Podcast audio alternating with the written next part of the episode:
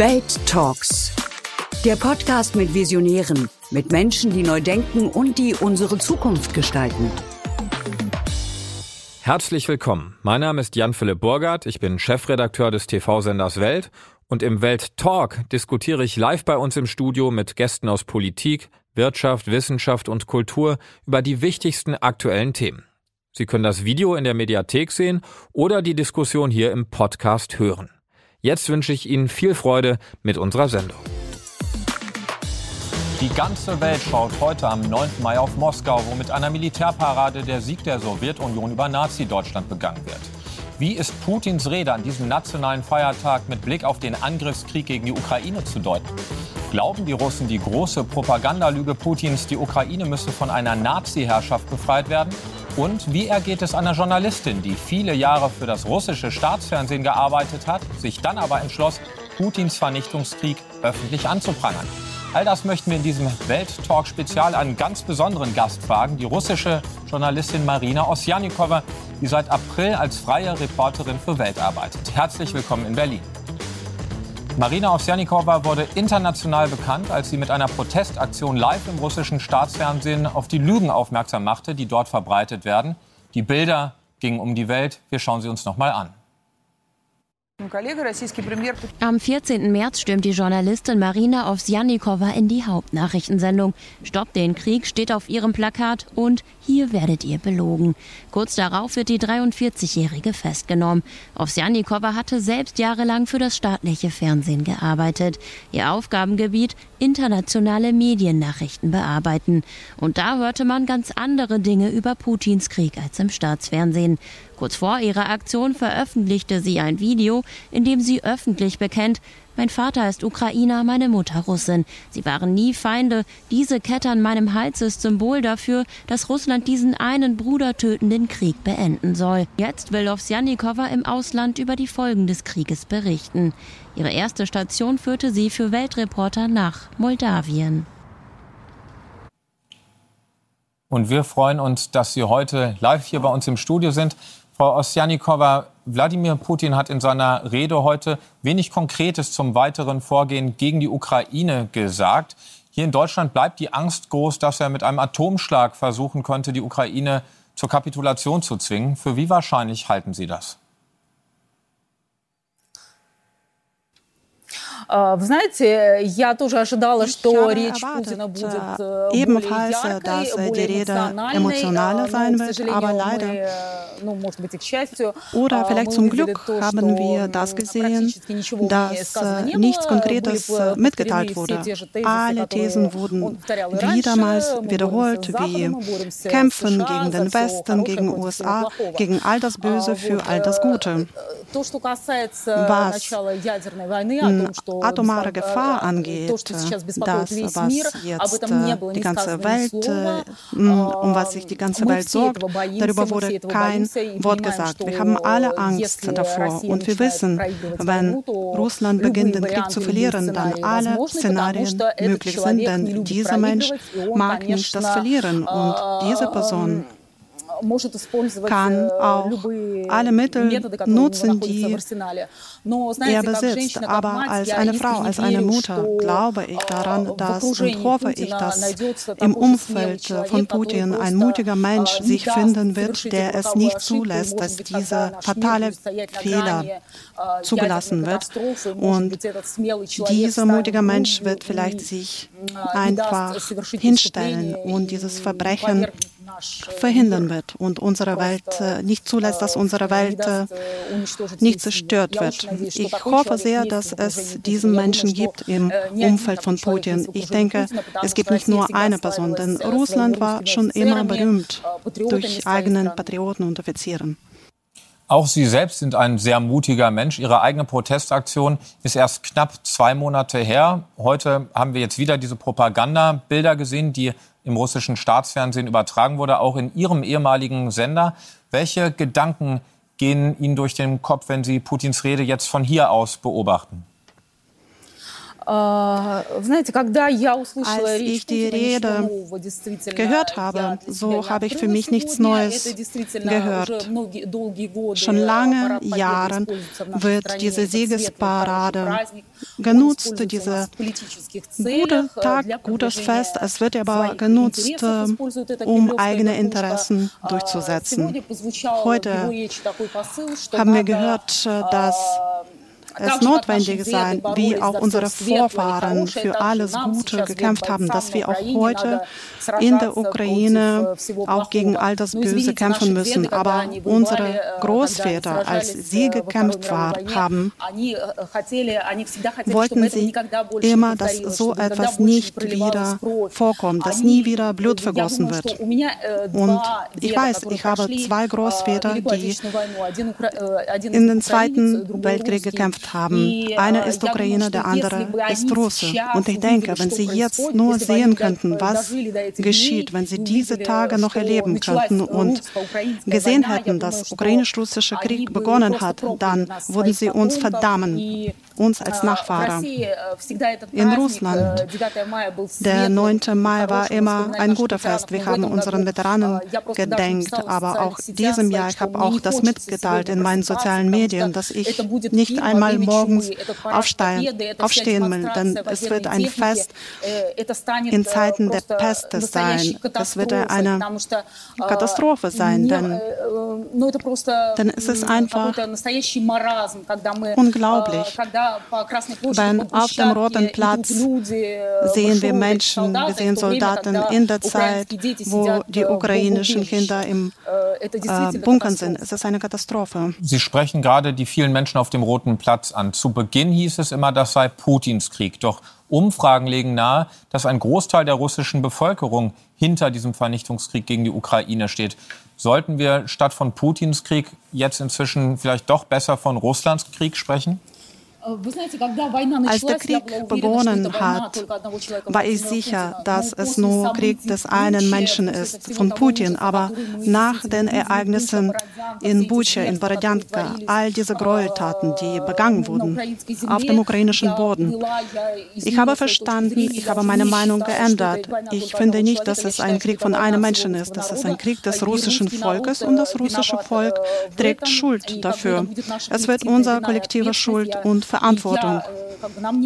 Ich trage auch Teil des Schuldes und Verantwortung. Ich möchte mich auf keinen Fall davon distanzieren. Und äh, mein Protest war auch nicht genug, um meine Schuld äh, auszutragen. Vielleicht war es auch richtig, wenn ich in den Knast für einige Zeit gehe, aber ich werde diese Zeit,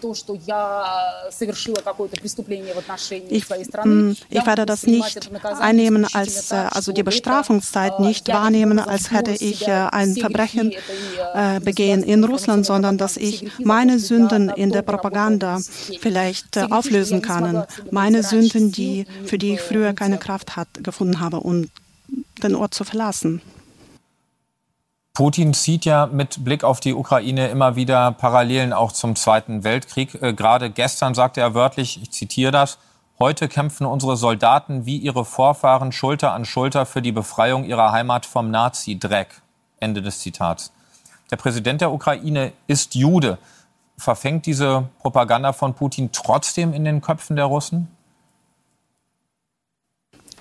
Ja, natürlich. Ihr seht ja, dass diese Propaganda wird über uns, über den Köpfen von morgens bis abends äh, rübergegossen. Die Russen haben wenig Informationen. Es ist auch kompliziert. Ähm, oder Menschen machen es einfach nicht, dass äh, sie sich äh, weitflächig informieren. Die meisten Menschen sind faul und sie drücken den Knopf und hören sich das an, was durch den Fernseher übertragen wird. Ich möchte an meinem eigenen Beispiel schildern. Meine Mutter nach meiner Protestaktion Aktion sagte, dass ich eine Verräterin bin, weil sie von morgens bis abends Salavjova zuhört. Ihr Gehirn wurde durch Propaganda gewaschen. Ich habe ihr einige Male ihr erzählt, ich arbeite in diesem System. Ich kann dir erklären, was dort geschieht. Aber meine Mutter möchte mir nicht zuhören. Sie ist älter, sie hat ihre Ansichten, die bereits formiert sind. Und es gibt viele solche Beispiele, wo die Familien getrennt sind in Russland. Ich kriege viele Fälle mit, wo die Menschen schreiben, ich bin der Einzige in meiner Familie, der versteht, was gerade geschieht. Und meine Familienangehörige unterstützen mich nicht, sie unterstützen Putin. Und das ist eine Katastrophe nicht nur für Ukraine, sondern auch für Russland. Denn Putin vernichtet das eigene Volk, alle slawische Völker, nicht nur Ukraine, sondern auch alle Bewohner Russlands. Denn ja, er sieht so aus, er ist sein eigener Feind. Sie sagten vorhin, dass selbst bei Ihrer Mutter diese Propaganda verfangen hat. Nun haben Sie selbst viele Jahre in diesem Staatssender gearbeitet. Vielleicht können Sie uns einmal erklären, wie genau die Kontrolle des Kreml in den Redaktionen funktioniert. Ruft da morgens jemand an und sagt, das dürft ihr berichten, das nicht? Oder wie genau läuft das? Ja, natürlich. Im Staatsfernsehen werden Formulierungen genutzt, die wir aus Kreml bekommen, als die militärische Operation sogenannte, äh, also der Krieg begonnen hat, mussten wir die Formulierung die militärische Sonderoperation benutzen. Wir haben die Bilder gezeigt, die wir aus dem Verteidigungsministerium bekommen haben oder die unsere Korrespondenten im Donbass gefilmt haben. Vor mir, ich war in der Redaktion, hatten wir alle Bilder aus Sky News, Reuters und so weiter. Wir haben den Ausmaß der Katastrophe mitbekommen. Millionen von Geflüchteten, die in den ersten Tagen die Ukraine verlassen haben. Ich habe es alles gesehen. Alle meine Kollegen haben es gesehen. Aber wir haben kein einziges Bild aus diesen ähm, Trägern gezeigt. Viele russische Journalistinnen und Journalisten sind zum Schweigen gebracht worden in den letzten Jahren. Manche davon wurden getötet. Andere sind einfach spurlos verschwunden. Trotzdem hatten Sie den Mut, diese Protestaktion zu machen im russischen Fernsehen. Was war für Sie der genaue Auslöser dafür? Ähm, die Entscheidung hat einige Jahre gereift. Ich hatte immer schon liberale Weltansichten. Ich habe diese Ungerechtigkeit äh, gesehen. Ich habe das äh, verstanden. Aber natürlich hatte ich meine persönlichen Umstände. Ja, der Lohn und die Arbeitszeiten waren für mich in Ordnung. Ich wusste, dass ich das Falsche mache, aber auch Außer der Arbeit hatte er auch Kinder und Haus, wie viele andere Frauen natürlich. Es war eine Arbeit, die nicht viel Zeit in Anspruch genommen hat, aber letztendlich bin ich froh darüber, dass meine moralischen Eigenschaften stärker geworden sind und ich in mir Kraft gefunden habe, diesen Schritt zu gehen. Ich, äh, alles, was ich gesagt habe, da stehe ich dahinter. Und ich finde, dass wir in unserem Leben müssen bestimmte Entscheidungen treffen, damit wir das Leben besser machen. Und ich freue mich, wenn ich lese, dass viele Journalisten in Russland, ich schreibe jetzt für die Welt, dass viele Journalisten äh, beginnen, die Staatsmedien zu verlassen. Viele Moderatorinnen wollen nicht mehr vor die Kamera gehen, aber sie müssen verstehen, dass diese Menschen Geisel der Situation sind. Es gibt keine andere Arbeit für Journalisten. Du musst wählen. Äh, hungerst du oder gehst du arbeiten für die Staatsmedien? Und ich kenne viele Kollegen. Gestern sprach ich zu einer Kollegin, die äh, gekündigt hat im ersten. Sie hatte stabilen Lohn, Versicherung und jetzt macht sie so selbstständigen Projekte. Sie hat zwei Kinder und es ist ein Lohn nur zeitweise. Hm. Journalisten, die sich abwenden von Putins Regime, äh, droht nicht nur die Arbeitslosigkeit, sondern auch das Gefängnis. Zum Zeitpunkt ihrer Aktion, da gab es schon ein neues Gesetz, das ähm, ja, die Verbreitung von sogenannten Falschnachrichten im russischen Fernsehen eine Haftstrafe von bis zu 15 Jahren vorgesehen hat. Trotzdem haben sie diese Aktion äh, durchgeführt.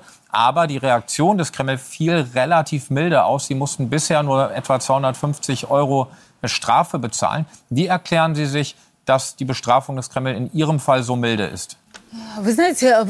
Erstens, Die Bestrafung äh, betrifft nur das Video, was ich bei mir auf Facebook äh, mitgeteilt habe. Die Bestrafung für meine Aktion im Fernsehen, es gibt das nicht. Und Kreml versucht vielleicht die eigene Karte zu spielen, weil zu Beginn wurde vorgeworfen, dass ich eine britische Spionin bin. Dann haben sie einen Rückzug gemacht. Sie haben begriffen, dass es für Putin nicht vom Vorteil ist. Und jetzt wird gesagt, dass ich Spionin der russischen Inlandsgeheimdienstes ist, damit meine Reputation davon leidet, damit mir niemand vertraut. Ich habe schon mehrmals betont, natürlich ist es emotional schwierige Situation für mich. Und ich habe gesagt, dass wenn ihr mich mir nicht äh, glaubt, dann bin ich bereit, alle Fragen zu beantworten, denn ich bin ganz normale Frau. Es gibt Millionen solcher Frauen wie ich in der Ukraine. Ich hatte ganz normales Leben. Sie haben jetzt gerade dieses Misstrauen angesprochen, was Ihnen manchmal gegenübergebracht wird. Obwohl der ukrainische Präsident Zelensky für Sie für Ihre Protestaktion äh, gelobt hat, sind Sie nicht bei allen Ukrainern beliebt. Äh, manche sagen einmal Propagandistin, immer Propagandistin. Andere halten Sie sogar für eine Agentin. Was entgegnen Sie denn diesen Kritikern oder was können Sie denn tun, um das zu entkräften? Ой, вы знаете, я столкнулась с таким небывалым количеством критики, хейта, Unmengen von Kritik, von Bedrohungen. Die Situation für mich ist schwierig. Ich versuche jetzt emotional einfach stark zu bleiben, denn in Russland werde ich beschuldigt, dass ich für den Westen arbeite. Ukraine beschuldigt mich, dass ich für den Kreml arbeite.